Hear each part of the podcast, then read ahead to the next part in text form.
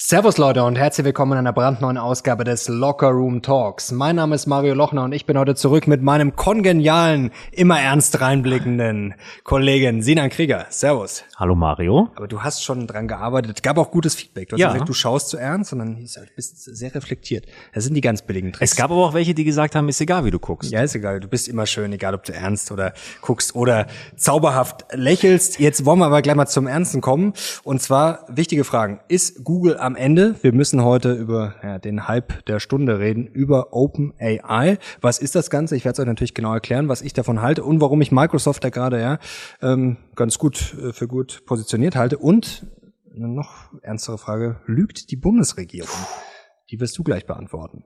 Ja, steile Thesen und jetzt wird's noch steiler, denn was brennt dir unter den Nägeln? Ich glaube, es ist was, ja. Ja, ja. Hier, hier ist es. Du hast es schon ausgedruckt. Ja, ja. Ich, ähm, ich hatte auch den Screenshot schon gemacht und zwar die Frage, schaut oder hört Luisa Neubauer unseren Podcast? Ernst gemeint. Denn Offensichtlich. was ist passiert? Äh, Die liebe Frau Neubauer hat am 12.01. äh, einen Tweet rausgehauen, ein Bild von sich äh, in Lützerath, darüber sprechen wir gleich. Ähm, man sieht sie und sie hält ein Buch, wir können es auch, glaube ich, ähm, einblenden. Ähm, und zwar das Buch ist das allseits bekannte Buch ähm, Das Prinzip Verantwortung von niemandem Geringeren als Hans Jonas. Und Den wer- du zitiert hast. den ich zitiert habe, letzte Woche schon. Und in dem Tweet schreibt sie dann noch dieses Zitat nochmal. Handle so, dass die Wirkungen deiner Handlungen verträglich sind mit der Permanenz echten menschlichen Lebens auf Erden. Zitat Hans Jonas. Der ökologische Imperativ, worüber wir letzte Woche gesprochen haben. in dem hatte Marx doch recht. Genau. Lockerroom, ähm, Podcast, Talk, wie auch immer. Es ist ja Podcast und mittlerweile ist es eigentlich mehr Video als Podcast, aber alles. Also falls ihr fragt, ja, macht ihr das auch als Podcast? Ja, natürlich. Also wenn er hoch, oder die letzten wurden hochgeladen, glaube ich. Also ist auch ein Podcast. Und jetzt, ähm, ja, Langstrecken. Luisa, hast du sie besucht, so wie du aussiehst, gerade Lützerath, habe ich ganz vergessen. Straight outer Lützerath. Ja, sieht so aus. Fehlt nur noch die, die grüne Camperjacke, hier der Parker, Ja. und dann bist du schon das äh, ja, perfekte Kommunisten-Nachwuchs, Nachwuchsbürschchen. Das kommt mir schon gar nicht über die Lippen hier. Nein, aber ich find's, find's ganz spannend. Also wenn man mal, ähm, erst einmal, ich finde, ähm, die ganze Thematik um jetzt Luisa und ihren Besuch dort zeigt, wie stark Bilder sein können. Hast du das Bild gesehen, wie sie weggetragen wird Ja. von den Polizisten? Ist das echt? Das war ihr Gesicht war ja so. Das sah aus, als hätte sie eine Kerze vor der Nase oder als hätte. Ich habe Ja. den bösen Witz auf, Twi auf Twitter gelesen, dass das der Fotograf war, den jetzt Robert Habeck eingestellt hat. Der war nicht schlecht. Ja. Ähm, nein, aber da, da, das hat natürlich schon so eine große Symbolkraft gehabt. Sie erleuchtet ja wie die leuchtende Madonna und dann die dunkle Staatsgewalt, die vermummten Polizisten tragen sie weg und sie in aller Seelenruhe wird da abtransportiert. ähm, es ist ein, ja, Schauspielspektakel, wie immer das nennen will. Also es ist, man kommt nicht drum herum. Ganz kurz, uns ist ja eins aufgefallen. Die Talks, obwohl das Feedback gut ist und wir sehr viele Kommentare kriegen und genau das wollen wir, wir wollen ja Diskussionen auslösen, gibt zu wenig Likes, oder? ja, auf jeden Fall, auf jeden Fall. Also wenn ihr wollt, dass Luisa bald Aktien kauft, dann gebt mal ordentlich Daumen nach oben. Vielleicht hat sie es gesehen, vielleicht auch nicht. Also wie gesagt, das wissen wir nicht, aber man kann es nicht ausschließen und es ist natürlich ein witziger Zufall. Und wir wollen natürlich dafür sorgen, dass hier ja diesen Talk und diesen Kanal möglichst viele mitkriegen für ja, guten Diskurs und ja, mehr finanzielle Bildung. Das wird uns sehr freuen. Das Und die. Kommentarqualität und auch die Quantität unter den Lockerroom Talks ist ja schon wirklich extrem hoch. Also ist wirklich stark, ja. Das, also mich freut das auch. Also es sind ja nicht nur Kommentare, die sagen, hey, cooles Video oder hey, Mistvideo, sondern wirklich inhaltlich lange Abhandlungen zu den Themen, die wir hier besprechen. Und genau das wollen wir hier mit auch fördern. ist Wahnsinn. Also wir lesen ja wirklich viele Kommentare, aber die sind teilweise so gut und so lang, dass man da schon gar nicht mehr hinterherkommt. Also das ist wirklich, das ist ein gutes Zeichen. Also Ja. nicht nur ein, zwei Sätze oder irgendwie ähm, tolles Video oder Gemecker, sondern wirklich, ja, das ist, das sind wirklich Abhandlungen. Ja. Also echt, echt stark, Leute. Und wir freuen uns über jeden Kommentar.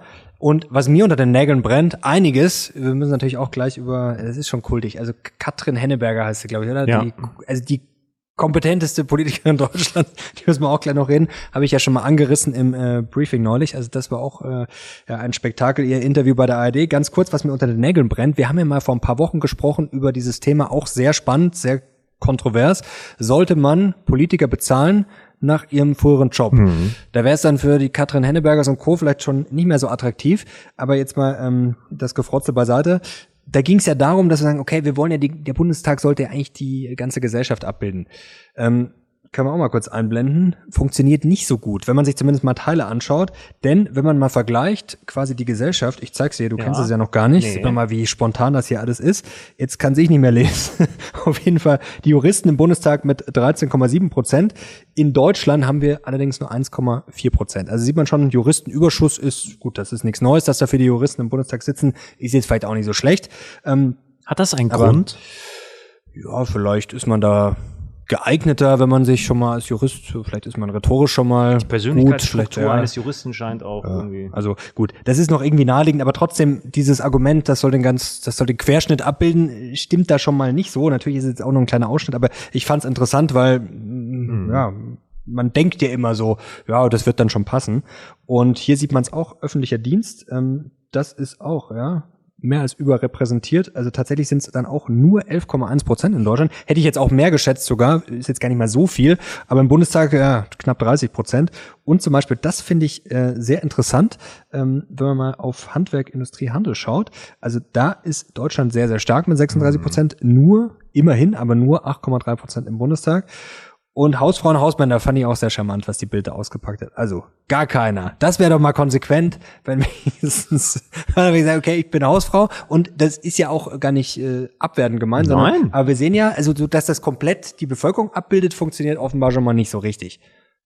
Nee, überhaupt nicht. Jetzt bist du baff. Jetzt bin ich baff. Vor allen Dingen die Tatsache, also erstmal, wie du sagst, äh, dass nur 11,1 Prozent der Deutschen im öffentlichen Dienst arbeiten. So du hast gedacht 90 Prozent wahrscheinlich. Aber gefühlt hätte ich jetzt auch gesagt ja, 20 bis 30. Ich hätte deutlich mehr gedacht. Ja, hätte ich auch gedacht. Ähm, und das ist nur 5,8 Prozent. Ja gut, wie wird Hausfrauen und Hausmänner definiert? Die, ja, die nicht arbeiten? Das, oder? das frage ich mich jetzt auch, wie man das definiert. Okay, man, das aber, hat man ja. jetzt auch nicht irgendwie äh, offiziell wahrscheinlich irgendwo drinstehen.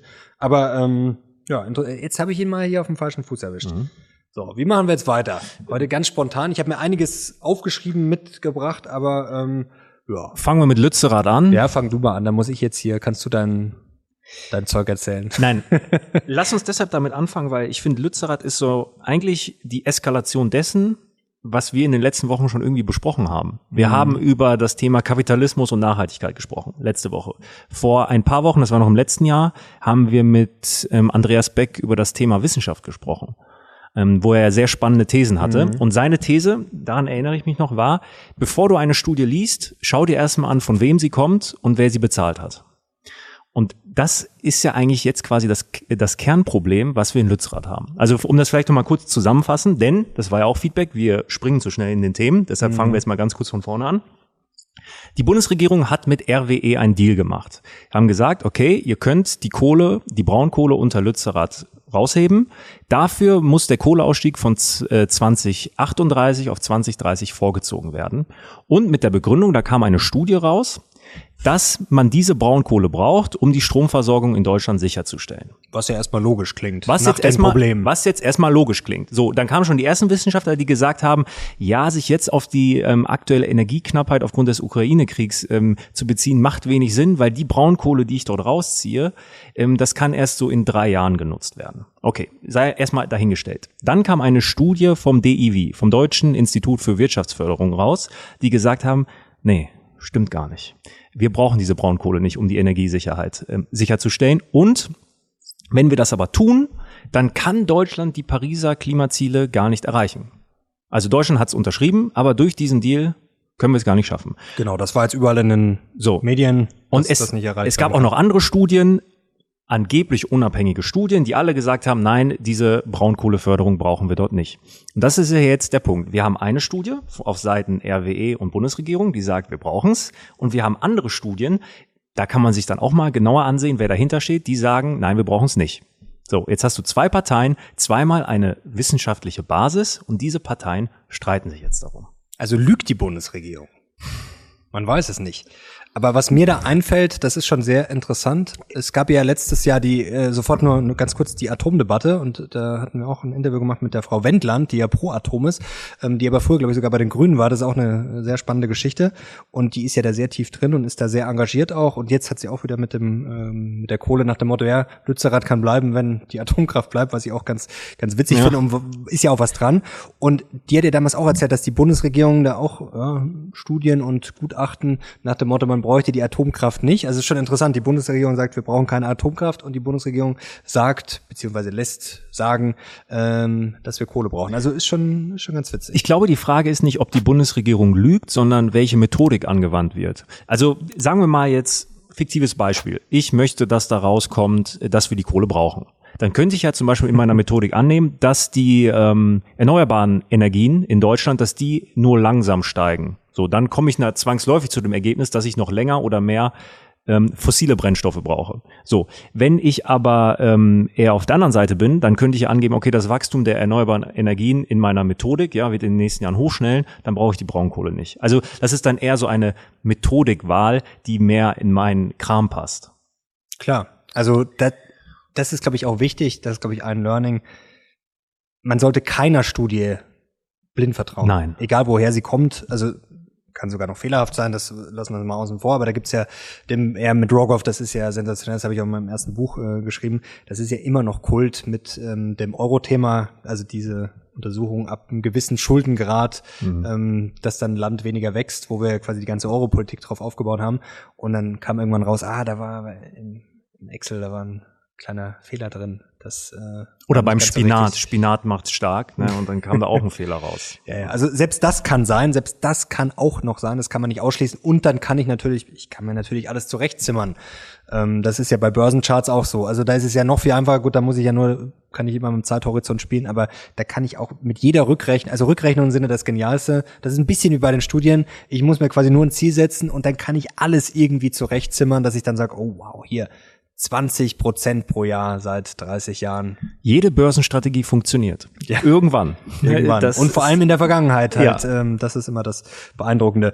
Was ich an Lützerath so spannend finde, also erstmal mit der Grünen Partei, das ist schon faszinierend, dass man ja wenn man sich das mal anschaut, also das ist, glaube ich, mittlerweile auch bekannt, dass natürlich Herr Habeck, das ist halt jetzt Wirtschaftsminister, gut, das kann man jetzt auch sagen, er ist in der Verantwortung und äh, springt auch über seinen Schatten, kann man jetzt auch positiv sehen, ich will da nicht mal so plump draufhauen, aber es ist nun mal von den Grünen und es ist natürlich dann, und Frau Neubauer aus NRW, die haben genau, das ja genau, quasi ja. ausgehandelt mit, ähm, mit RWE ähm, und da ist ja schon mal das erste Problem, was Frau Neubauer auch zu Recht kritisiert, dass natürlich der Kohleausstieg vorgezogen wird, aber dass halt quasi dann in kürzerer Zeit im Endeffekt dieselbe Kohle verbraucht wird. Das ist schon mal natürlich klar. Das ist dann schon mal ein Taschenspieler-Trick. Ähm, das muss man dann auch sicherlich wissen, weil das klingt ja erstmal gut. Kohleausstieg äh, vorziehen. Gut, ist auch grundsätzlich nicht negativ, wahrscheinlich das vorzuziehen. Aber okay, lassen wir das mal außen vor. Und dann finde ich es natürlich schon interessant, was da jetzt passiert gerade. Also mhm. mit den Grünen, dass da auf der einen Seite natürlich grüne Parteimitglieder vor Ort sind, die sich wie äh, ja, Frau, wie ist der Henneberger, ähm, zum Affen machen. Man muss, äh, also dieses ARD-Interview, das kann man leider nicht anders äh, bezeichnen als Blamage. Aber man muss sagen, sie hat sich zumindest enthalten bei dieser Abstimmung. Äh, können wir vielleicht auch äh, drunter verlinken, hier die Drucksache ja. und ähm, wieder abgestimmt wurde. Also fast alle Grünen haben dafür gestimmt, ähm, paar waren quasi nicht anwesend und Frau Henneberger hat sich immer enthalten, das muss man zu ihrer Ehrenrettung sagen. Ähm, ich finde es aber schon interessant, gerade auf Twitter und Co. man das verfolgt, wie viele, die ganz klar pro Grün sind, ähm, jetzt sehr, sehr wütend sind. Und es haben schon einige gesagt, das könnte quasi wie für die SPD, äh, Lützerath, für die Grünen der Hartz-IV-Moment werden.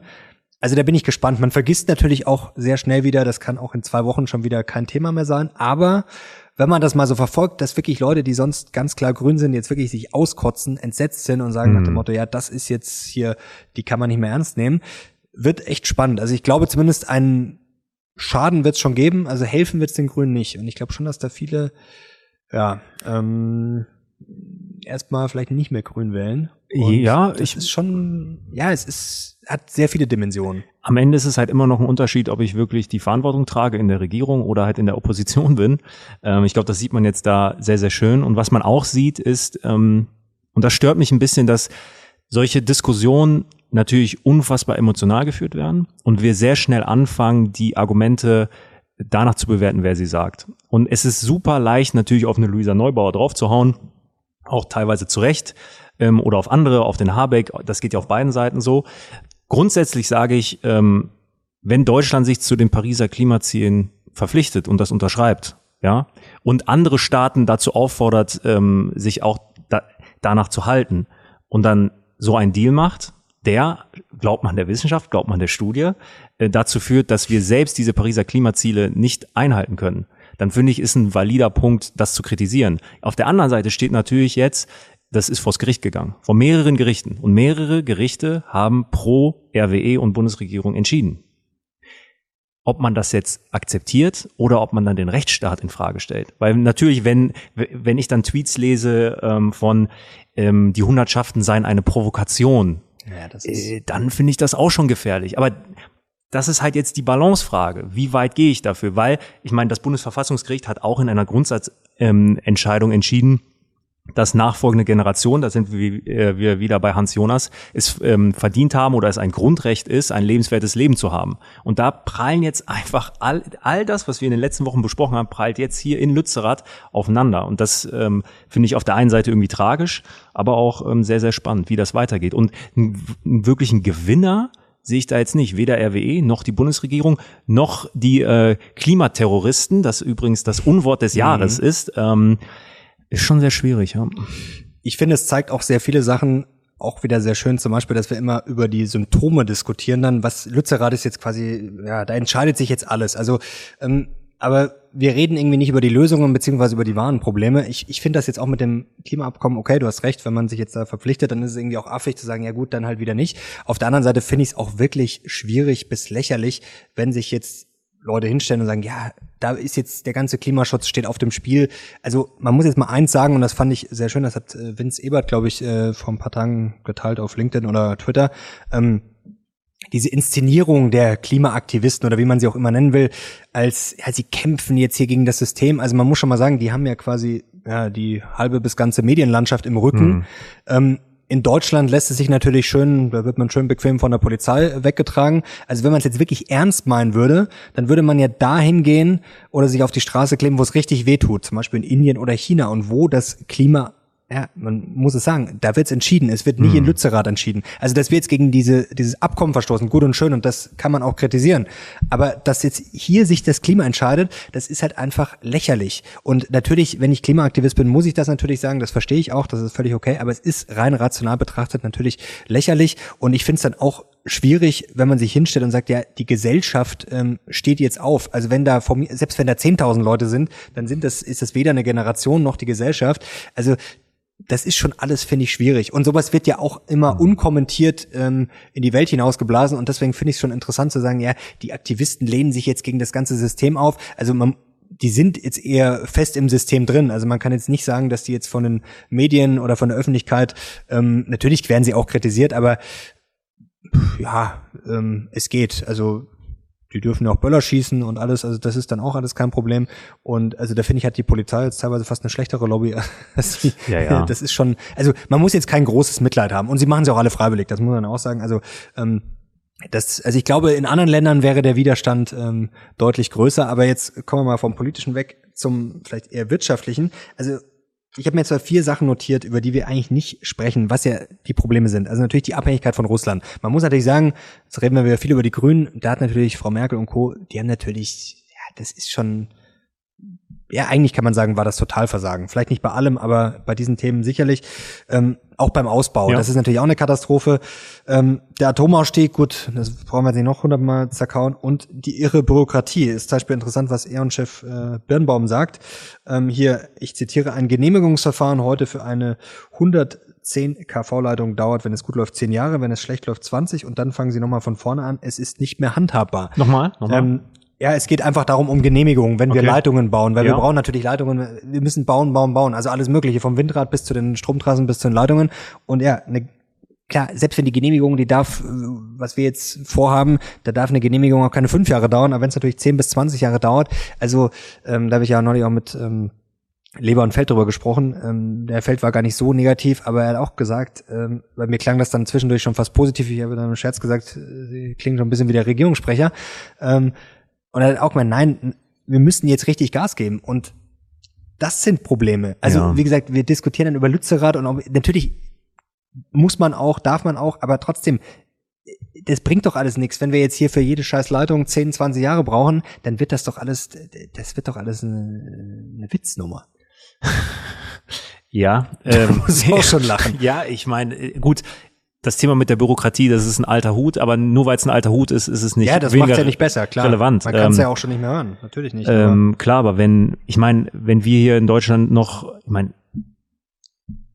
4G-Netz, 5G-Netz, da sind andere Länder zig Jahre voraus und das ist ja nur ein, ein kleines Beispiel, dass wir da in Deutschland sehr weit hinterherhängen und dass unsere, ich sag mal, deutsche Gründlichkeit äh, da eher quasi wie Ballast äh, an uns hängt. Klar, logisch. Und gerade jetzt, wo wir Tempo brauchen, wo es schnell gehen muss, wo wir innovativ, äh, innovative Lösungen brauchen, ähm, braucht es da wahrscheinlich auch einen anderen Ansatz, ja. Noch eine spannende Frage. Es wird ja quasi, ja, gewisser Zwang angewendet bei der ganzen Sache. Wenn man jetzt wirklich liberal ist und an den Markt glaubt, dann ist das ja auch Enteignung. Kann man das überhaupt tolerieren? Auch wenn es vielleicht, man kann natürlich mal sagen, okay, da stehen jetzt höhere Interessen drüber. Was Aber genau jetzt? Ja, äh, die Leute wurden da ja umgesiedelt, äh, das, das war ja, sei mal nicht alles freiwillig, das ist ja ähm, schon ein gewisser Zwang und ähm, man kann es ja auch Enteignung nennen oder wie auch immer, ich bin jetzt kein Jurist, aber ähm, man könnte jetzt, wenn man sehr liberal rangeht, auch sagen, so, ja, das, äh, das geht ja schon mal von Grund auf nicht. Jetzt mal ohne die ganzen anderen Aspekte weg zu, äh, einfach mal äh, zu berücksichtigen. Guter Punkt. Da bin ich gar nicht so im Bilde, wie das eigentlich abgelaufen ist. Also ich stelle mir das jetzt so vor, ich lebe in meinem Dorf und dann kommt ein Unternehmen und sagt, das gehört jetzt mir. Und weil ich habe den Deal mit der Regierung, dass das Land jetzt mir gehört. Ja, Also, also, so kann man sich das schon ungefähr vorstellen. ich weiß jetzt nicht, äh, wie gut quasi äh, die Anwohner entlohnt wurden. Die, Ja, die konnten natürlich schon was, ich, aber dann, ich, ich bin jetzt auch nicht tief drin in den in den Zahlen und äh, bin da jetzt, äh, Aber es jetzt geht- nicht näher damit beschäftigt, sondern es geht quasi nur mal um die äh, um die Frage aufzuwerfen. Ähm, ich habe das jetzt nicht tiefer recherchiert, aber ich finde es interessant, weil das auch so ein Thema ist, weil da natürlich die Leute sagen, ja, hier Recht und Gesetz, hier kommt jetzt die Polizei und dann werden die alle verräumt und was was soll das? Aber das ist ja auch schon wieder eine Stufe davor, dass man sich aber fragt, okay, wie wie kommt sowas eigentlich und ist, wenn man da jetzt ja auch liberal oder wie auch immer konservativ oder, unterwegs ist, ist das überhaupt ja unterstützenswert oder ist das vielleicht auch schon der Skandal vor dem viel diskutierten Skandal? Wobei ich glaube, gerade in Deutschland ist das so, selbst wenn ich mir ein Grundstück kaufe und ich finde eine seltene Erde drunter, das gehört nicht mir. Das ist ja in anderen Ländern anders. Ja, da, Äh, da sind jetzt die Juristen gefragt. ja. Also da wird's jetzt äh, komplizierter. aber vermutlich geht's in die ähm, Richtung. Vermutlich, wenn da Braunkohle gefunden wurde und dann quasi überfragt. äh, das Ergebnis steht, wir brauchen diese Kohle, dann habe ich da wahrscheinlich juristisch keine Handhabe gegen als Anwohner.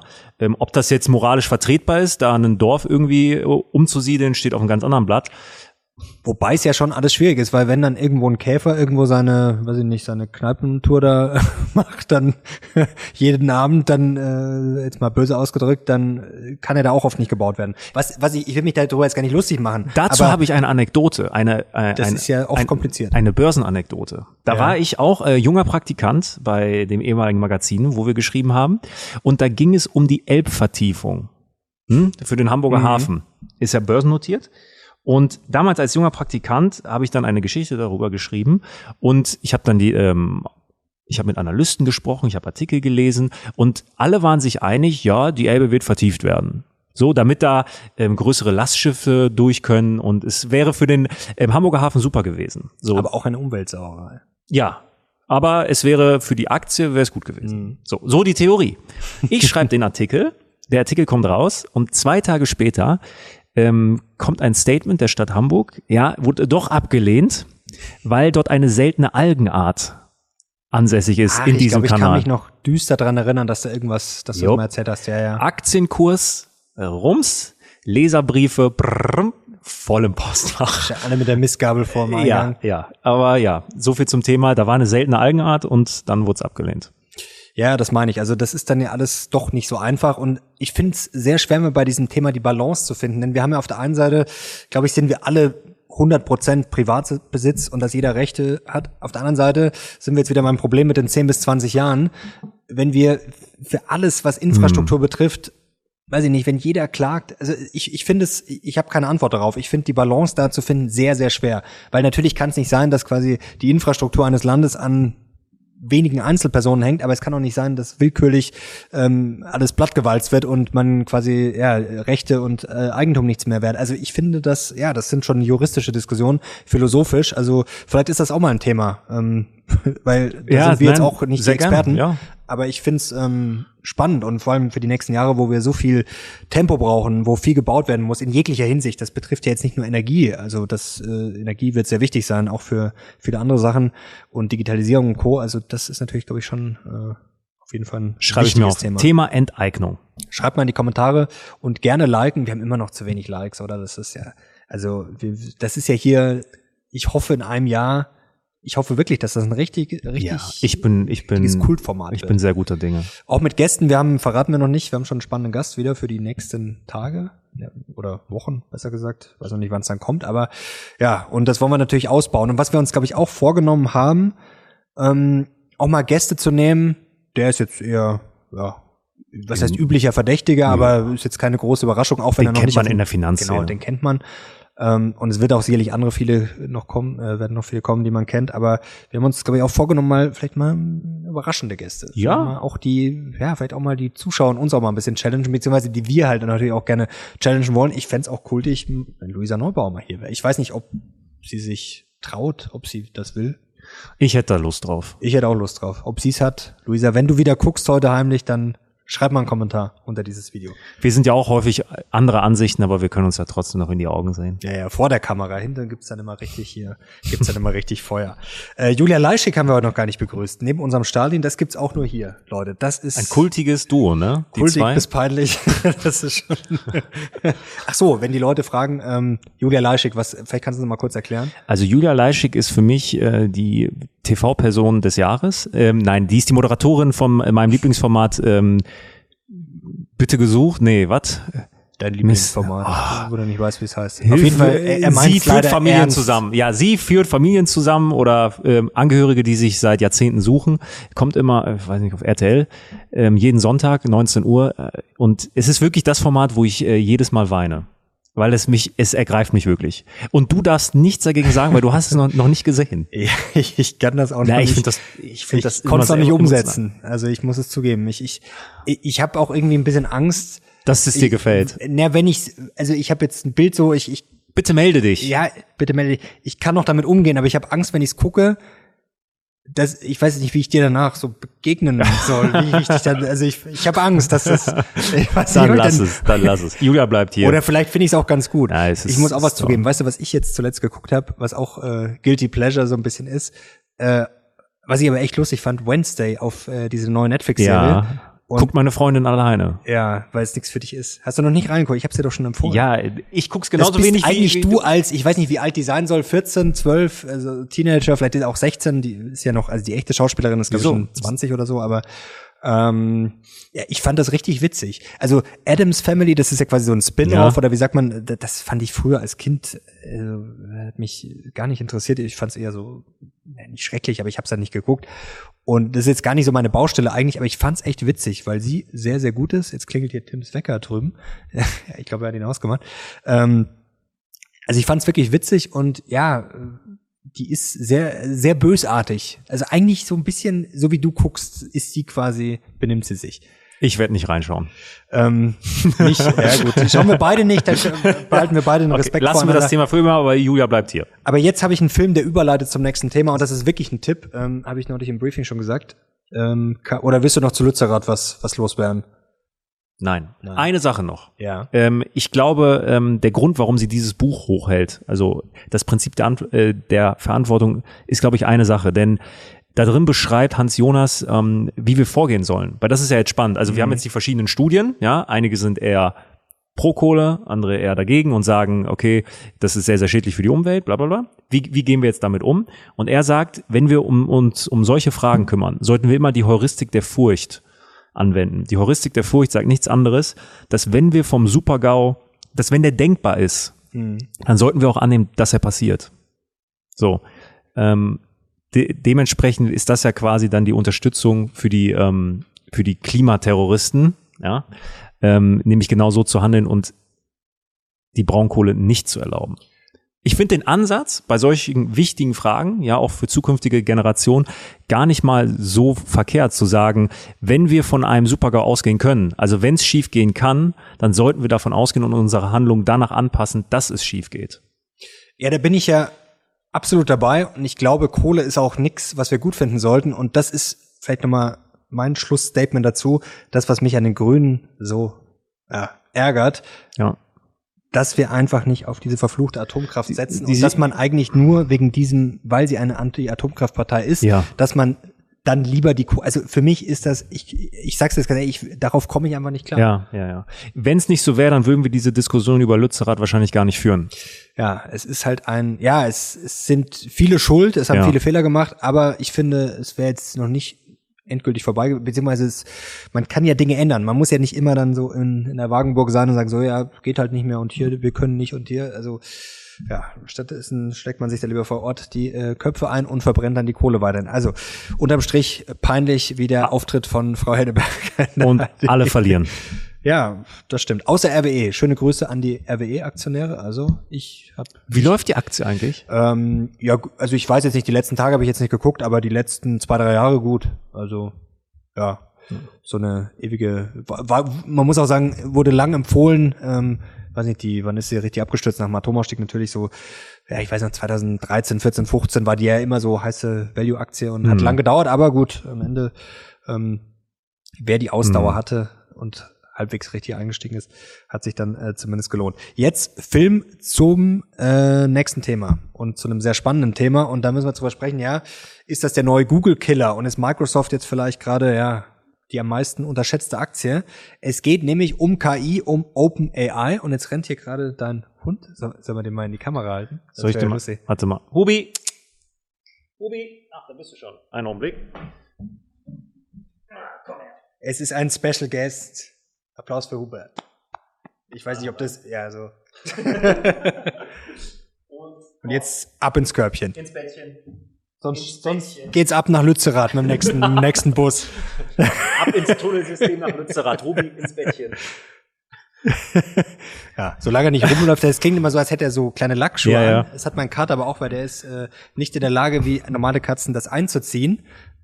Der rennt genau, die klingen beide genau gleich. Deswegen fühle fühl ich mich hier auch immer wie zu Hause, wenn Hubi hier ist, mit, mit seinen Lackschuhen spazieren. So, so viel jetzt zu unserem privaten Problem. Jetzt äh, kommen wir zu OpenAI und ChatGPT und Co. Ähm, und da ist meine Filmempfehlung, habe ich das schon gesagt? Nee. Nee, jetzt Hör, Hör, Hör heißt der Film. wie sie. Wie sie, genau, Okay. Hör. Mit Joaquin Phoenix gibt's jetzt auf Netflix, ähm, glaube ich, erst seit ein paar Tagen. Also der ist nicht neu, der ist, glaube ich, seit 2014, 15, sowas. Ähm, aber sehr aktuell, da geht's nämlich darum, ich, ich finde den, den Film genial, aber auch tatsächlich beklemmend. Also es ist ein bisschen wie Black Mirror, ist auch eine Empfehlung, das hast du, glaube ich, auch gern geguckt, oder? Die erste Staffel da. Das sind immer diese Kurzfilme. Ja, ja, genau. Also Black Mirror auch genial auf Netflix. Ähm, ihr könnt auch gerne mal euren Tipp äh, in die Kommentare schreiben, was da vielleicht passt zu dem Thema. Ähm, Hör, ja, da geht's um Joaquin Phoenix, der in einer ja, amerikanischen Großstadt lebt und wie das ja mittlerweile so ist in dieser Generation. Ähm, er ist ja nicht mehr ganz, wobei, ich weiß gar nicht, wie alt er ist, wahrscheinlich so in 30 oder so. Er ist halt Single und ja, wie man in der Großstadt so ist, verloren. Und das wird so richtig, ja, bildstark, genial dargestellt, finde ich, aber richtig beklemmt. Also ja, ich mag den Film, aber die Stimmung wird nicht besser. Und der verliebt sich dann in eine künstliche Intelligenz, also in eine Frau. Und das ist echt, also ich finde den Film richtig gut. Und ähm, auch die Bilder, auch äh, der, der, auch schon Virtual Reality und Co. wird da auch schon, also der sitzt dann schön da und setzt sich die Brille auf und spielt dann und also sehr aktuell der Film. Ähm, Soweit sind wir noch nicht. Jetzt ist die Mhm. Frage, ob wir bald soweit sind. Und jetzt OpenAI. Soll ich dir kurz erklären, was das ist? Bitte. Ich habe es mir extra schön aufgeschrieben, dass ich mal, weil wir wollen ja ein bisschen mehr Struktur. Ich weiß in den Kommentaren auch, dass ich ich habe oft 100 Gedanken gleichzeitig. Das ist ein Du bist der deutsche Elon Musk. ADHS, ja. Da rattert's. deutscher, deutscher Knallkopf eher. So, OpenAI, gegründet 2015 in San Francisco. Elon Musk, Initiatoren, Sam Altman, das ist der heutige CEO. Elon Musk war auch dabei. Reed Hoffman und AWS, das waren unter anderem Initiatoren. Elon ist dann aber abgesprungen 2018 wegen möglicher Interessenkonflikte mit Tesla und Co. Die haben ja auch KI und äh, Co. CEO, wie gesagt, heute Sam Altman. 2019, jetzt wird's spannend, gerade für alle Microsoft-Aktionäre, ist Microsoft dann eingestiegen, hat investiert eine Milliarde in OpenAI. Also der CEO von äh, Microsoft ist, finde ich, eh vielleicht einer der, er ist natürlich sehr bekannt und viele finden ihn, glaube ich, auch gut, aber ich glaube, dass der viel zu wenig Wertschätzung noch kriegt, weil Mhm. das ist schon echt Wahnsinn. Also die haben viel richtig gemacht und 2019 hier schon eine Milliarde investiert. Dadurch wurde dann auch Azure von Microsoft zum exklusiven Cloud-Provider von OpenAI. 2020 auch sehr interessant. Jetzt wird es nämlich äh, spannend. Folgt nun das Large Language Modell GPT 3 und das ist ja wiederum die Grundlage jetzt für diesen gehypten Chatbot ChatGPT, der so gehypt ist, dass du nicht reingekommen dass bist. ich nicht reingekommen bin. Ich habe mich auf die Newsletter-Mailliste äh, eintragen lassen. Ich warte immer noch auf die Nachricht, dass es wieder läuft. Du, hast, bin- du hast es benutzt. Ich bin, ja, das war aber, weil ich sehr früh aufstehe manchmal. Und das war so um halb sechs morgens oder so. Und dann habe ich gedacht, je- jetzt hatte ich einmal einen Lichtmoment. Okay, schaust du mal, weil jetzt ist vielleicht weniger los. Obwohl natürlich, wobei die amerikanische Zeit, ja gut, die sind, ja gut, aber da war es dann auch wahrscheinlich schon spät am Abend. Ähm, und in Deutschland haben wahrscheinlich dann um die Uhrzeit noch nicht so viele benutzt. Und dann ging's. Ich habe nämlich, das habe ich ganz vergessen, ich habe gleich ein tolles Gedicht für dich von Elon Musk und einem Affen handelt das von der künstlichen Intelligenz. Werde ich gleich vorlesen. Genau. Dann äh, 2021 auch interessant folgt das Text-to-Image-Modell DAL-E. Das ist auch sehr interessant. Also äh, vielleicht einfach mal oder wir packen die Links unten Ja. rein in die Beschreibung. Das ist auch geil. Du kannst quasi Bilder beschreiben. Also ich sage jetzt zum Beispiel Sinan Krieger Nackt. Äh, im nackt im impressionistischen Stil mit einem Affen und vielleicht in ja weiß ich nicht in Wien vor der Hofburg. Ähm, und dann quasi wird daraus ein, ja, ein Bild erstellt. Und Kann man das Bilder auch sind- schon testen? Äh, ja, ja, das kann Okay. man auch machen. Also das, ähm, äh, da gab es bei mir aber einen Fehler, weil ich habe mich da angemeldet und das, das, also vielleicht kurz zur Erklärung, das geht eigentlich relativ einfach. Das ist auch kostenlos. Doll-E war, glaube ich, erst äh, nicht für alle zugänglich. Jetzt ist es das schon. Geht relativ einfach. Du meldest dich an, geht auch mit dem Google-Konto zum Beispiel und dann gut deine Handynummer musst du quasi äh, angeben, um das dann zu bestätigen. Geht aber relativ einfach. Aber das hat dann bei mir nicht funktioniert. Vielleicht war es auch weiß ich nicht, ich habe da was eingegeben und es hat geladen und dann kam irgendwie Error. Also noch nicht alles perfekt, aber ähm, sehr spannend auf jeden Fall. Und jetzt im November 2022 wurde eben der Chatbot ChatGPT vorgestellt. Und das ist ja gerade ein riesiger Hype. Jetzt habe ich mich hier verblättert mit meinen Zetteln, aber jetzt kommt's. Pass auf. Das Gedicht. Das Gede Soll ich das als erstes vorlesen? Weil ich habe natürlich ein bisschen getestet, um mal einfach ein Gefühl dafür zu kriegen und einfach mal schauen, äh, was kann das Ding. Hau raus. So. Ich habe einfach äh, eingegeben, das ist ja ist ja wie ein Chatprogramm, vielleicht für die, die es nicht kennen. Du schreibst halt dann rein, ja, write a poem about Elon Musk and a monkey oder es geht auch auf Deutsch, schreib ein Gedicht über Elon Musk. So und jetzt ich, ich kann es nicht ganz vorlesen, das ist viel zu bescheuert. Mach Aber den ersten Absatz. Elon and the monkey, a curious, a curious pair. Äh, Geht schon los. Nochmal von vorne. Elon and the monkey, a curious pair. Together they embarked on a venture so rare. To the stars they aimed to soar. With technology they would open new doors. Schon ziemlich schlecht, oder? Ein zweifüßiger Jambus. Super. Und so geht's jetzt weiter. Also jetzt kann man mal sagen, okay, wer braucht das? Kein Mensch, ist witzig. Ähm, genau, hier steht's ja, Write a Poem with Elon Musk and a Monkey habe ich eingegeben, also ähm, relativ einfach. Und dann habe ich mal an dich gedacht, dann habe ich einfach gesagt, auf Deutsch jetzt hier, schreib einen Text über Jamal Musiala, Aktien und Microsoft. Okay. Und dann kam das hier raus. Hier, das ist halt dann so, ja, Mai. Können wir das einblenden? Äh, ich glaube, das können wir einblenden, oder? Bis es, du kannst auch kurz die ersten zwei Sätze vor. Das ist dann eher so ein bisschen Wikipedia-mäßig gefühlt. Jamal Äh, Musiala ist ein deutsch-englischer Fußballspieler, der derzeit bei Bayern München unter Vertrag steht. Der junge Mittelfeldspieler hat in der Vergangenheit bereits für die Jugendmannschaften von Chelsea und Bayern München gespielt und wurde im Januar 2021 in das Profiteam von Bayern München aufgenommen. In Bezug auf Aktien und Microsoft gibt es eine interessante Verbindung, okay. Okay, Microsoft ist ein großer und erfolgreicher Technologiekonzern, dessen Aktien an der Börse gehandelt werden. Viele Menschen investieren in die Aktien von Microsoft, da sie von dem Unternehmen und seinen zukünftigen Erfolgen überzeugt sind. Es gibt jedoch keine direkte Verbindung zwischen, das ist ja Clickbait hier, zwischen das Jamal Musiala und dem Clickbait. Aktienkauf von Microsoft, da er als Fußballspieler in erster Linie damit beschäftigt ist, auf dem Platz zu performen und seine Karriere voranzutreiben. Es ist unwahrscheinlich, dass er direkt in Aktien von Microsoft oder anderen Unternehmen investiert. ja, da, da merkt man schon, es, es ist Könnte schon von mir kommen, der Text. Es ist, es ist zum, es ist okay, aber es ist schon relativ holprig. Da merkt man schon, okay, so, ja, gut, man muss auch sagen, das kommt natürlich dann in Sekundenschnelle. Das ist schon stark, dass das alles abgerufen, kombiniert werden kann. Ähm, und dann habe ich weitergemacht, dann habe ich zum Beispiel mal gesagt, okay, schreib mal eine spannende Geschichte. Denn es wird ja jetzt darüber diskutiert, okay, Drehbücher schreiben, wann kommt vielleicht das erste Buch mal mit äh, von der KI zum Beispiel. Ähm, also können die zum Beispiel sowas wie Humor, können die Spannung und sowas. Ähm, ja, es ist hier zum Beispiel, dann habe ich äh, hier, schreib eine spannende Geschichte über Aktien, Elon Musk, FTX und Erpressung. Also ich habe mir jetzt nichts dabei gedacht, Okay. das ist einfach halt irgendwas. Und ja, dann merkt man schon, okay, dann schreibt er schon anders. Das ist jetzt nicht mehr so Wikipedia-Style oder Nachrichten-Style, sondern das ist dann schon, hier, es war ein gewöhnlicher Montagmorgen, als John in sein Büro kam. Also das ist jetzt schon romanhaft. Mhm. Also das merkt man schon, das ist schon beeindruckend.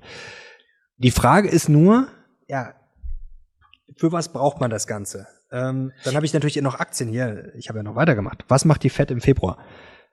Gut, dann kommt halt, ich habe keine Informationen darüber und dann kommt, aber auch ganz interessant, dass quasi hier durchaus kommt, dass die Fed sich halt nach den, ja, nach den Zahlen und so richtet.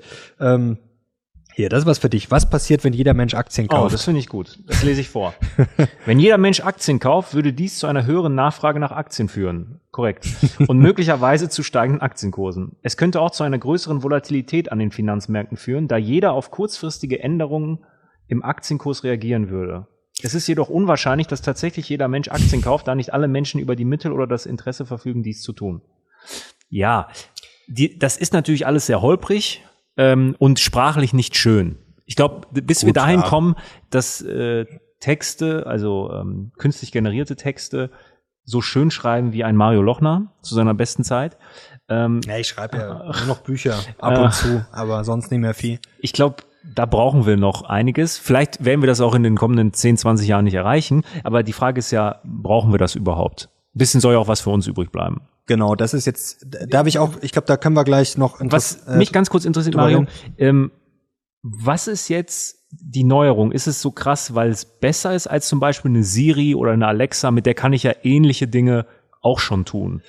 Ja, also es ist natürlich schon quasi, ich sage mal, vereinfacht erklärt. Ich bin jetzt kein KI-Experte, Mhm. aber du greifst quasi auf das ganze Internet zu. Also das ist schon beeindruckend. Es ist natürlich auch der Umfang. Also Siri kann der jetzt ja kein Drehbuch schreiben. Nein, das nicht. Genau, also das ist natürlich schon jetzt eine andere Dimension. Was interessant ist, also wir haben jetzt GPT-3 und bald soll dann schon Nummer 4 kommen Version. Okay. Also da heißt es auch schon, okay, das, das wird dann erst so richtig krass. Man muss natürlich sehen, ja, was kommt da jetzt? Also ich find's schon beeindruckend, aber ich muss jetzt auch sagen, mich hat's jetzt nicht vom Hocker gehauen. Also was ich interessant fand, es gibt ja immer das Problem, ähm, das habe ich vor Jahren mal in einem Interview gelesen, ich weiß nicht mehr, wer das war, das war eine Expertin für KI und Co.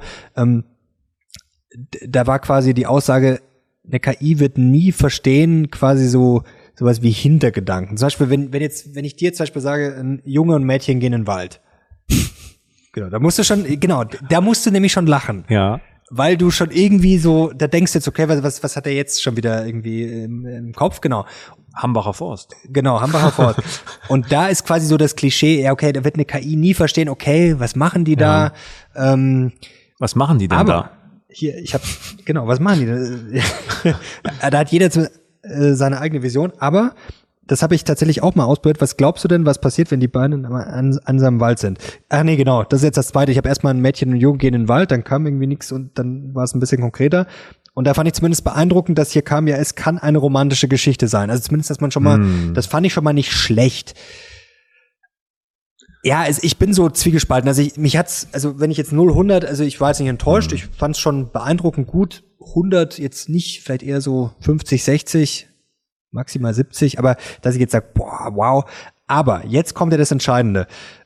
Bei der Integration äh, oder wenn Microsoft das jetzt integriert, zum Beispiel in Word, in das was, und das haben sie ja offensichtlich vor, ähm, da könnte das schon richtig spannend werden. Denn wenn man jetzt mal zum Beispiel weiterdenkt, ich habe jetzt auch schon mit anderen Leuten, mit Unternehmern zum Beispiel darüber äh, gesprochen, die dann sagen, ja, sie nutzen das jetzt schon, sowas, zum Beispiel, wenn ich jetzt eine E-Mail schreibe, Mhm. Man tippt die und dann packt man die rein und sagt, ja, korrigier einfach und schreib sie ein bisschen schöner.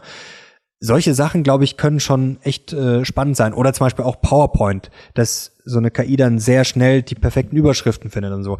Das ist schon beeindruckend. Also, dass wir jetzt die KI äh, Drehbücher rauf und runter schreiben lassen, weiß ich nicht. Da bin ich sehr skeptisch. Also alles, was mit ja, so Kunst und so zu tun hat. Natürlich ist es auch witzig, wenn jetzt die KI da solche Bilder macht, aber das, das ist schon beeindruckend. Also zum Beispiel für Grafikdesign, da wird's sicherlich äh, sehr interessant.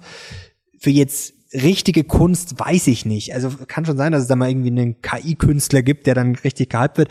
Aber da sehe ich den Menschen schon im Zweifel immer vorne. Also wenn der Mensch richtig gut ist. Aber da kommen wir jetzt schon zum entscheidenden Punkt. Was ich glaube, ähm, es wird für Mittelmäßigkeit, ist ein Wort, das du gerne verwendest, für Mittelmäßigkeit wird die KI sehr gefährlich. Also wir sehen sie jetzt schon bei solchen Texten, gerade Journalismus zum Beispiel, also für mittelmäßige Journalisten, die dir halt einfach nur, sage ich mal, so ein ja. Mittelmäßig oder Nachrichtenjournalismus. Genau, also Nachrichtenjournalismus, dort, dort, wo genau. die Sprache jetzt nicht so wichtig ist, wo es nur um die äh, Commodity halt quasi, ja, genau. es Also, geht einfach nur um die Information. Ich glaube, da ist sowas ja, ja, eine da dauert es jetzt Gefahr. nicht mehr lang, glaube ich, bis Das gibt's ja auch schon. Ja, genau. Es, Also- es gibt Anbieter, aber das ist ja jetzt schon schon so das, was ich jetzt gelesen habe, schon der Next Step, also schon ein neues Niveau. Das wird nicht mehr lang dauern, Nee, glaube ich. nee. Nee. nee, genau. Also das, äh, das wird schon einen massiven Einfluss haben. Also das finde ich bei Microsoft schon äh, sehr interessant. Und die wollen jetzt nicht umsonst 10 Milliarden investieren. Was interessant ist, sie wollen ja dann 75 Prozent der Gewinne, bis sie quasi ihr Invest wieder raus haben. Ähm, was ich interessant finde, Sam Altman, der CEO, das, da habe ich neulich mit, mit Sherlock, äh, der in den Büchern vorkommt, ähm, da haben ja einige schon gefragt, ob du jetzt Sherlock bist. Nein, das bist du nicht. Es gibt jetzt quasi auch vielleicht mal zur Erklärung, es gibt nicht diese eine Person, sondern es ist quasi, es ist schon sehr nah dran an einer Person, die es wirklich gibt. Dann fließen da manchmal noch ein paar andere Sachen ein, aber es ist schon, es gibt schon eine Person, die da sehr nah kommt. Und der hat gesagt, ja, wenn der Sam Altman wirklich dran glauben würde, warum lässt er dann jetzt Microsoft da rein? Also man kann auch sagen, okay, die machen es zusammen größer, aber zumindest die Frage fand ich ganz interessant und der kennt sich tatsächlich mit KI ganz gut aus und der ist da sehr skeptisch. Weil Ja, weil das halt alles limitiert ist. Also zum Beispiel, er hat, ähm, also der ist ja wirklich so ein, so ein Brain und der kann das dann auch immer, der, der muss das dann quasi in einfach erklären, damit man es halt versteht. Also er hat zum Beispiel gemeint, wenn ich jetzt sage, er spuckt mir ein Bild aus von einem Jungen vom Eiffelturm, der ein Schild hält und auf dem steht dann irgendwas. Zum Beispiel, das funktioniert dann schon nicht, weil das ist dann schon zu komplex. Das kann natürlich sein, dass es dann ähm, ähm, ja, aber wa- irgendwann mal möglich ist. Oder zum Beispiel, was ja auch ein Problem war, das ist jetzt auch so mit KI, autonomes Fahren, da gibt's auch mal dieses Problem mit dem, mit den Hindernissen und so. Erkennt man dann, wann ist es ein Mensch, wann ist es das? Also, da, klar, da werden jetzt einige sagen, oh, der, ihr habt ja gar keine Ahnung und da sind schon extreme Dinge möglich. Natürlich, das ist alles extrem beeindruckend und da wird sicherlich auch noch einiges kommen. Aber an diese große KI-Revolution, dass alles nur noch KI ist, das war, das hatten wir vor drei, vier Jahren. Da wurde ja jede Woche eine andere Sau durchs Dorf getrieben. Ja, so nach dem Motto, in fünf Jahren sind diese Berufe alle weg. Ja, was haben wir denn jetzt? Jetzt haben wir Arbeitskräftemangel. KI, siehst du irgendwo, KI ist natürlich auch so ein riesen? Buzzword, so ein riesen Buzzword, so und jedes Tech-Unternehmen nutzt es so, sonst wie. Weißt du, gut, unser menschlicher Reflex, so wie du jetzt auch, ist natürlich dann die KI ähm, sofort an ihre Grenzen zu bringen. Affe, Elon Musk, sonst was. Das so, war aber einfach. ja, aber aber wann? Aber es ist ja Nonsens, weil wann spielt es auch mal in unseren Gedanken vor? Klar, es ist spannend zu sehen, was dann so eine KI damit macht mit solchen wirren Informationen. Ähm, ganz grundsätzlich, das ist ja also das ist ja nichts Neues. Also ich kann mich dran erinnern, wo ich noch in der Schule war. Das ist oder war ich 12, 13 oder so, da hat unser Philosophielehrer uns von Wolfram Alpha erzählt. Kennst du das? Ich habe das schon mal gehört, aber so wirklich anfangen kann ich damit nichts. Wolfram Alpha hat damals schon gesagt, wir sind die Suchplattform, also wir sind äh, der Konkurrent zu Google, der nicht einfach nur Listen ausspuckt, die halt die passenden Tags und Begriffe haben, sondern die konkrete Antworten auf deine Fragen geben. Wenn du jetzt bei Wolfram Alpha eingibst, ähm, wer ist der größte Mensch der Welt, dann geben die dir einen Steckbrief von diesem Menschen. Wobei das Google mittlerweile auch schon macht. Oben ist häufig der, der erste Suchtreffer, ist häufig eine sehr genaue ähm, Antwort auf die Frage, die du stellst. Also die gehen auch schon ein bisschen in die Richtung. Was ich dann eher spannend finde, ist so die Frage, wenn ich das ganze Internet jetzt ähm, als Wissensschatz zur Verfügung habe ähm, und ich in sehr, sehr schneller Zeit Antworten finden kann, konkrete Antworten, was dann noch so eher mit unserem Schulsystem ist, Bildungssystem. Also müssen wir dann wirklich noch diese äh, ganzen Dinge machen, so Dinge auswendig lernen. Ja, natürlich. Nee, So, das ist also dafür das ist ein, kann das das ist ein super guter sein. Punkt. Also das ist, glaube ich, das ist, glaube ich, stand heute schon eher schwierig. Also das Schulsystem, puh, also das ist natürlich auch mal billig, da drauf zu hauen, aber Nein, aber, aber ähm, ganz grundsätzlich müssen wir lernen, halt ja. noch dieses auswendig lernen. Oder was ich am spannendsten finde, ist, ähm, was ich auch täglich nutze, also eine künstliche Intelligenz, Mhm. die ich täglich nutze, ist äh, DeepL. Das Sprach- so äh, ja also wenn ich ähm, für meine Kunden irgendwelche Texte schreibe die ähm, international tätig sind das ist dann Englisch äh, ich bin des Englischen mächtig aber es ist immer noch schön wenn man ähm, das drüber laufen lassen kann um äh, einfach zu sehen wie sprachliche Feinheiten sein können und DeepL ist was das angeht also das ist so gut wenn ich ein Wort ändere bei DeepL er gibt mir auch eine Auswahl an verschiedenen Begriffen für ein englisches Wort. Und wenn ich das dann ändere, verändert er auch sofort die Satzstruktur. Ähm, und das ist zum Beispiel so eine künstliche Intelligenz, die ich jeden Tag nutze. Und jetzt stell dir mal vor, wir hätten einen Chip im Kopf mit DeepL. Und wenn wir etwas hören, eine andere Sprache, dann würden wir das sofort über, übersetzt bekommen. Dann wäre das Thema Fremdsprache obsolet. Weil Chip im Kopf, da werden jetzt einige richtig getriggert. Ja, aber, aber klar. Oder, oder irgendein, oder ein, es wird ein Hörgerät reichen. Ja, ja, ja klar. Wenn, ähm, wenn irgendein Hörgeräthersteller jetzt auf die Idee kommen würde, hey, wir kooperieren jetzt mit DeepL, ja, den setzt ihr rein, du bist auf einer internationalen Konferenz oder du bist einfach im Urlaub und jemand spricht mit dir und automatisch wird dir das übersetzt, das wäre natürlich dann schon irgendwie cool.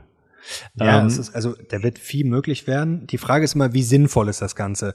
Also das sieht man jetzt auch bei diesen Sachen, wie gesagt, das ist, ich glaube, die Grundsatzfrage ist erstmal, verstehen wir gerade überhaupt, wie man das nutzt? Weil wir sind halt Google gewöhnt. Guter Punkt. Also du googelst halt, ja, wie, wie hoch ist jetzt der Mount Everest zum Beispiel oder keine Ahnung. Also ich glaube, das ist momentan noch sehr schwer, weil ich glaube, wir, wir können das Potenzial gar nicht erfassen, weil wir, weil wir so in diesen Googeln drin sind. Also ich glaube, wenn man jetzt mal abstrakt rangeht, dann kann man da sicherlich sehr viel rausholen. 8992 Meter.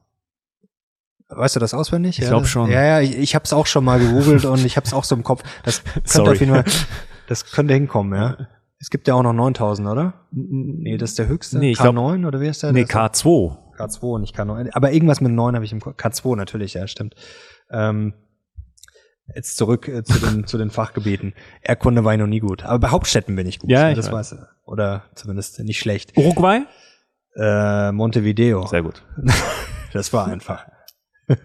ähm, Jetzt hast du mich komplett rausgebracht hier. Genau, ähm, dass wir, glaube ich, das Potenzial noch gar nicht so einschätzen können, mhm. weil wir vielleicht noch gar nicht verstehen, wie man es nutzen kann. Also du hast ja gerade schon mit den Texten gesagt. Also wenn ich mir jetzt vorstelle, wenn das bei Microsoft klug integriert wird, da gibt es natürlich keine Garantie, aber ich muss sagen, ich habe jetzt bei Microsoft nochmal nachgekauft, weil ich sowieso von dem Unternehmen überzeugt bin und jetzt die Aktie ist da noch nicht so angesprungen. Ich glaube, da gibt es natürlich eine Chance, wenn das, wenn das richtig knallt, dann glaube ich, ist Microsoft da gut aufgestellt. Vor allem, man kann damit ja immer noch mehr bauen.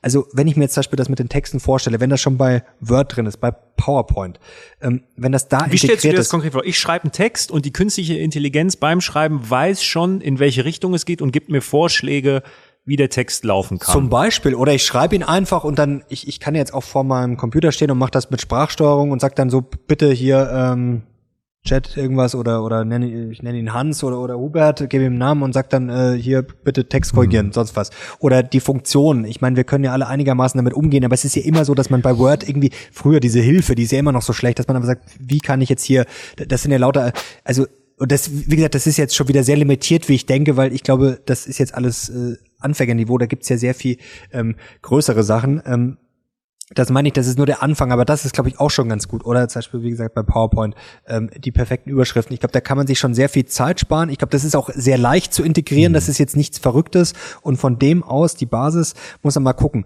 Google Killer, ich weiß es nicht. Ich habe mir mal die Frage gestellt, wie benutzt man denn das Smartphone? Denn das ist ja das Dominante. Wenn ich jetzt was suche, was mache ich auf dem iPhone? Also ist ganz einfach, ich öffne immer Safari und dann suche ich da irgendwas. Also der, klar, dann ist es Google ja. im Zweifel, aber ich denke mir jetzt, gut, da haben wir jetzt noch den Workaround mit Apple.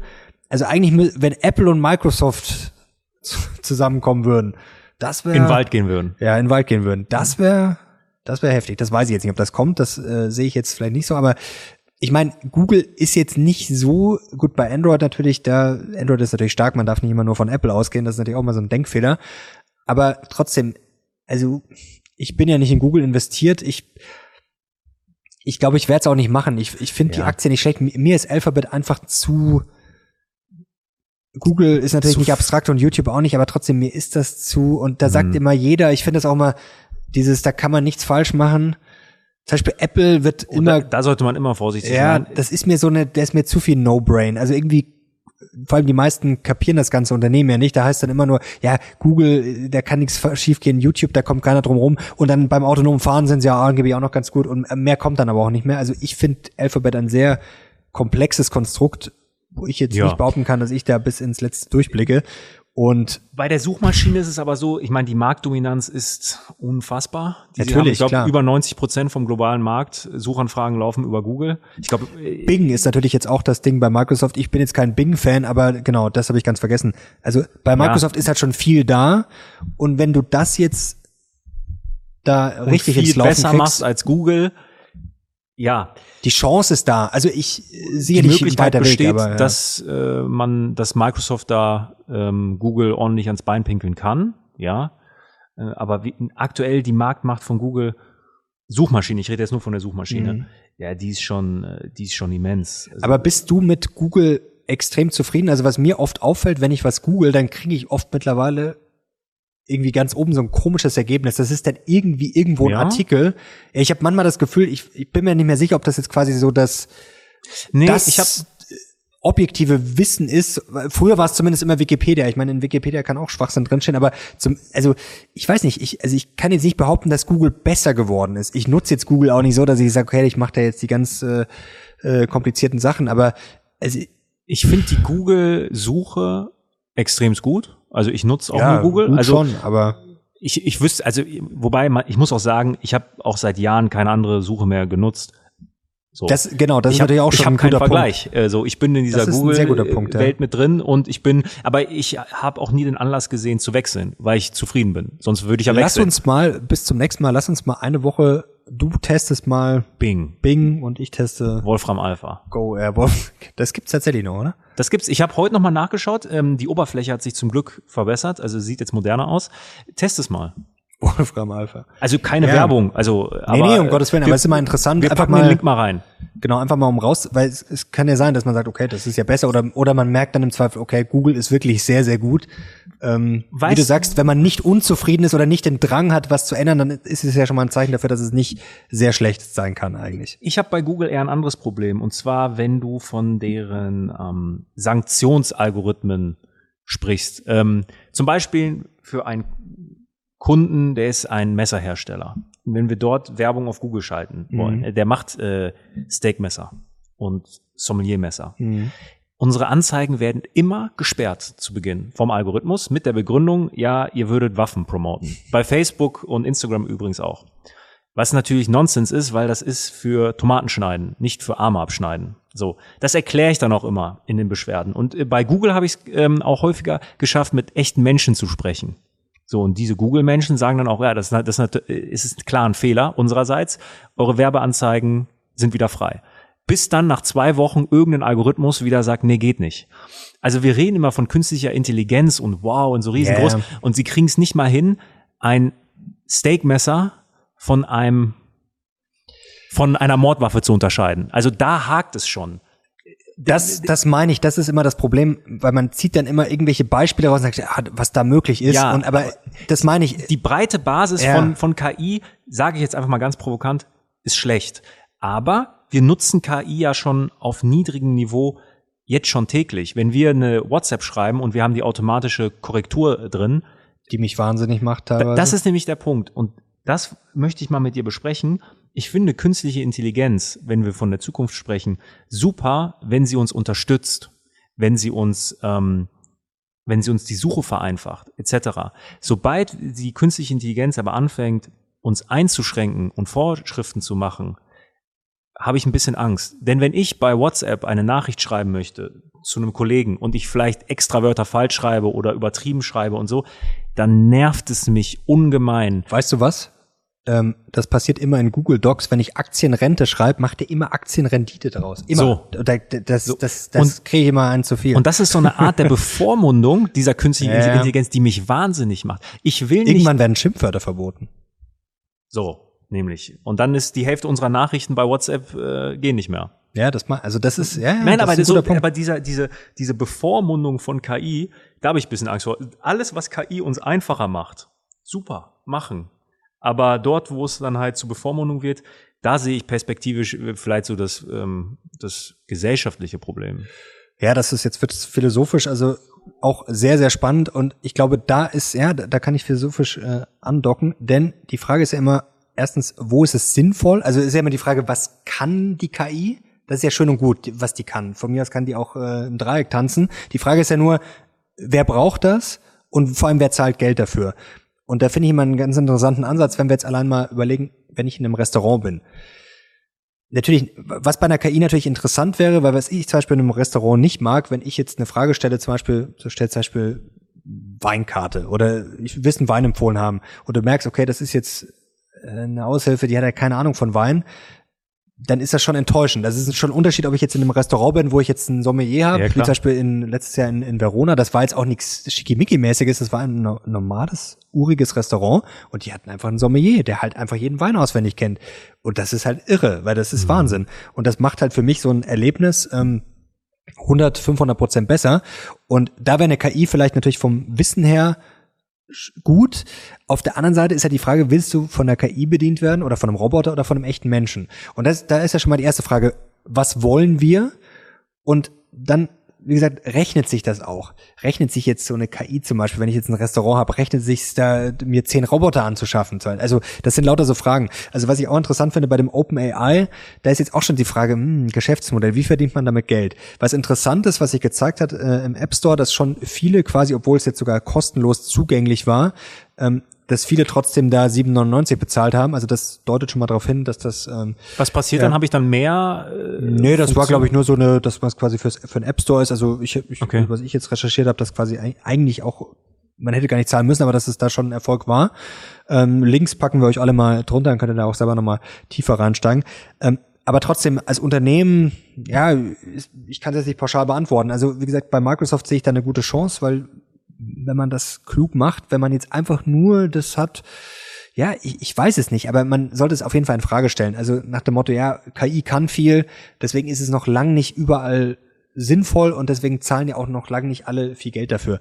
Und das ist, glaube ich, auch bei diesen KI-Investments, da muss man ein bisschen aufpassen, einfach zu sagen, ja, ich kaufe jetzt ein KI-Zertifikat, weil KI ist ein Megatrend und wird alles platt machen. Natürlich wird es da krasse Fortschritte geben, aber ich glaube, das ist halt, wie so oft, der, wie bei Kryptowährungen oder wie auch immer, da ist halt auch mhm. viel Schrott dabei, beziehungsweise sehr viele Sachen, die am Ende halt kein Mensch braucht. Ich glaube, du hast einen äh, wichtigen Punkt gesagt, ähm, dass KI und Roboter, sage ich jetzt mal, in einem ähm, eine Gefahr für die Mittelmäßigkeit ist. Also jetzt ganz plakativ gesagt, wenn du bei McDonald's ähm, jetzt den Stand hast, wo du dir das selbst eintippen kannst, was jetzt eine ganz basic KI ist, ja, ähm, ja, ist es ja nicht. Aber du hast halt Software, die den Mensch ersetzt. Ähm, dann stört das niemanden. Wenn du das in einem Drei-Sterne-Restaurant hast, wird es vermutlich nicht funktionieren. Ähm, und vermutlich wird erst so so dieses untere Niveau, dann die Mittelmäßigkeit, da wird es wahrscheinlich stark eingesetzt werden und vielleicht, vielleicht erleben wir zwei das auch gar nicht mehr. Vielleicht ist es dann wirklich so, dass wir dann einfach ganz normal mit Robotern, mit, mit einer AI kommunizieren können. Ich sag, wenn jetzt Apple, da sind ja jetzt die ersten Gerüchte raus, dass, die, dass das nächste große Ding diese Brille sein wird, jetzt im März. Ähm, und ich meine, schau mal, wenn äh, Leute, die, sagen wir mal, psychische Probleme haben und, und Hilfe suchen und unser ähm, und in Deutschland ist einfach wahnsinnig schwer, es ähm, an an einen Termin bei einem Psychologen zu bekommen. Da wartet man teilweise Monate und man könnte so etwas mit einer KI überbrücken. Wäre ja schon Wahnsinn. Also das ja, wäre ja, äh, das wäre super. Ähm, aber boah, schwer. Der konkrete Nutzen für Microsoft und ist jetzt Microsoft deswegen ein Buy für mich? Da sag ich dir ganz ehrlich nein. Also das Unternehmen an sich ist top. Da kann man nichts gegen sagen. Gut, ich bin auch schon wirklich lange drin. Genau, deswegen so. habe ich jetzt nochmal nachgekauft. Aber jetzt deswegen zu sagen, äh, okay, das ist jetzt der entscheidende Grund, warum jetzt Microsoft für, für mich ein Buy ist. Dafür ist das ganze Thema KI, äh, das ist zu undurchsichtig. Und wie du da jetzt auch schon bei diesem Chatbot gesehen hast, teilweise ist es auch wirklich stumpf, was da rauskommt. Ja, ja, ja, klar. Also das, ähm, da ist noch viel Luft nach oben, aber wie gesagt, das Potenzial ist, glaube ich, da. Also ich bin gespannt ja. und ähm, gut, für Microsoft ist das jetzt nichts, wo man sagt, wenn das jetzt nicht der ganz, das ganz große Ding wird. Manche haben jetzt schon vom äh, iPhone-Moment für die KI gesprochen, also bin ich gespannt. Es wurde auch schon verglichen mit der Übernahme damals äh, von Instagram, äh, ja, von Instagram durch Facebook, richtig rum. Und ähm, auch von YouTube äh, durch äh, Google. Also das ähm, ist ja schon ein bisschen länger her. Also ich bin gespannt. Mal schauen. Also Glaubst du denn, ja. dass wir irgendwann, ich meine, wir sind ja schon Cyborgs. Ja, wir haben das Handy immer in der Hand, der eine Halb, oder andere ja. hat eine äh, Smartwatch, also wir sind ja schon Cyborgs. Wir sind ja ständig mit irgendeiner Elektronik verbunden. Glaubst du denn, dass wirklich der nächste Schritt ist? Wir tragen eine Brille, wir tragen vielleicht ein Hörgerät, vielleicht ein Chip im Kopf, ja, das ist immer so die Horrorvorstellung. Ja, gut, Brille, Hörgerät, das ist, glaube so, ich, schon sehr, sehr nah. Und dann quasi mit einem digitalen Assistenten, der darauf zugreifen kann und uns dann die wichtigsten Fragen beantwortet. Also wenn ich beim schiefen Turm von Pisa bin, äh, der mir das sofort auf meine Brille oder auf meine Kontaktlinse also sagt, also, hier, äh, schau mal, das und das. Also da finde ich komisch, dass wir das noch nicht haben. Also, weil eigentlich wir haben es ja eigentlich, ja? wir haben es ja quasi, wie du sagst, in der Hand, es ist halt alles so ein bisschen umständlicher und äh, was heißt umständlich? Also muss ich jetzt, glaube ich, nicht beschweren und nicht jammern, aber es geht natürlich noch viel einfacher und ich kann ja zum Beispiel auch ich könnte das jetzt einstellen, dass ich sage, okay, ich renne jetzt durch die Stadt, zum Beispiel, wenn ich jetzt durch Verona renne, habe ich eine Brille auf und habe was im Ohr und dann stelle ich ein, quasi, dass alles, was jetzt bei Google erfasst ist oder so, mir vorgelesen wird. Oder ich sehe dann hier, oder ich könnte einen historischen Modus, dass ich sage, okay, ich habe jetzt hier äh, eine historische Karte und sehe, wie sah es da vor 500 Jahren aus und vor 500 Jahren ist hier das und das passiert. Sage wie eine wie eine Stadtrundfahrt mit mhm. nur mit halt noch besseren Inhalten, natürlich in meiner Sprache dann auch und ähm, mit vielleicht noch Bildern vor den Augen. Also da frage ich mich, warum es das nicht schon gibt. Aber ich glaube, solche Sa solchen Sachen sind wir, glaube ich, relativ nah. Chip im Kopf, das ist natürlich die Frage überhaupt, was lässt die Gesellschaft zu? Das ist ja immer die Frage, also es ist ja nicht immer nur die Frage, was ist möglich. Das ja. ist ja immer schön und gut, was möglich ist. Es werden jetzt auch schon theoretisch viele Sachen möglich, die aber halt äh, nicht gemacht werden. Also das ist, glaube ich, auch eine Frage. Was ich noch äh, habe, spannend, Betrug. Wenn ich mir jetzt vorstelle, wie schlecht diese ganzen Betrüger-E-Mails immer geschrieben sind. Oder auch hier die Kommentare, die ähm, neulich hieß ein Bot, die nehmen ja immer das Profilbild, der hieß Markus Elsässer. Ja, das, das habe ich auch gesehen. Das fand ich aber ähm, lustig. Ähm, das war lustig, ja, aber die sind ja wirklich sehr, sehr schlecht. Mhm. Ähm, und auch diese E-Mails, die man da kriegt vom Prinz aus, äh, Krypto-Prinz aus Nigeria, wo wirklich jeder eigentlich merkt, äh, das ist so. Naja, scheinbar nicht, sonst wird's nicht immer geben. Genau sogar das funktioniert ja. Und wenn wir uns jetzt vorstellen, so eine KI, die in Sekunden perfekten Text schreiben kann, ähm, das könnte betrugstechnisch allein nur über E-Mail mit sehr guten Texten, puh, das könnte schon mal äh, unangenehm werden. Dann bräuchte es eine KI, die diese KI erkennt. Dann würden die KIs gegeneinander kämpfen.